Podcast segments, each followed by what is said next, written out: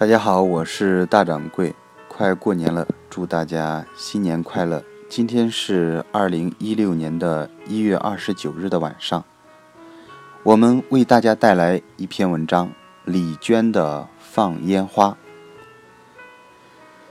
村里只有我们一家汉族人，遇上库尔邦节啊、开斋节啊等穆斯林节日，也会跟着一起高兴高兴。汉族的旧历年却似乎很多年都不曾正经过过，但今年却决定认认真真过个年。于是我回家前买了几个大大的烟花，决定大年三十儿也热闹一下。回想一下，长了这么大，还从来不曾放过炮仗、烟火之类的玩意儿。小的时候看邻居家孩子玩，也不是特别向往；长大后更没啥感觉了。反正我们家又从来不过年的。再说了，花那么多钱买回来，点燃后砰砰几下就烟消云散，一地碎纸，实在不划算。但这一次却不知想到了什么，从来都没有过过年，却突然那么想过年。莫非年岁不饶人吗？吃过饭还兴致勃勃看了春晚节目，电视屏幕上噪音与雪花点势均力敌。看这样的电视，除了视力外，还得运用非凡的想象力。看到后来实在忍受不了了，便出去踢了两脚天线锅。回来时发现情形更糟，索性关了电视，决定开始放烟花。没有月亮，外面漆黑一团，但星空华丽。在世界上，在世界上半部分兀自狂欢，星空的明亮与大地的黑暗断然分割。站在院门口，一点也看不到村子里的其他房屋，没有一点灯火。这时，村子里面的人都睡下了吗？又站了一会儿，才看清邻居家的院墙。我妈打着手电筒照着我，看着我踩着墙角垛的柴禾，把烟花小心放到黑乎乎的屋顶，又递上来几块石头让我抵住烟花。四周那么安静，我没穿外套。冻得有些发抖，牙齿咬得紧紧的，但却非常兴奋。接下来我们开始商量由谁来点燃，因为都没干过这种事，都还有些害怕。不会炸掉吧？应该不会。导线会不会太短？应该不会吧？会不会引起火灾呢？应该不会吧？讨论完毕，我们都冻得抖抖嗦嗦的了。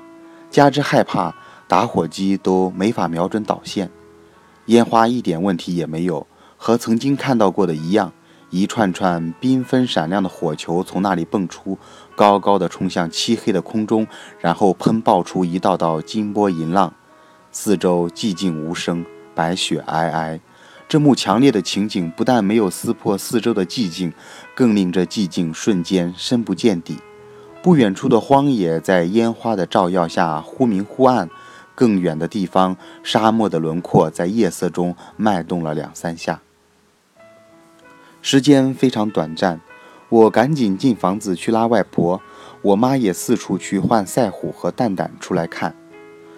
外婆走得太慢，等一步一步挪出门的时候，都已经结束了，只看到残落的星星点点碎花，最后飞溅了两三下。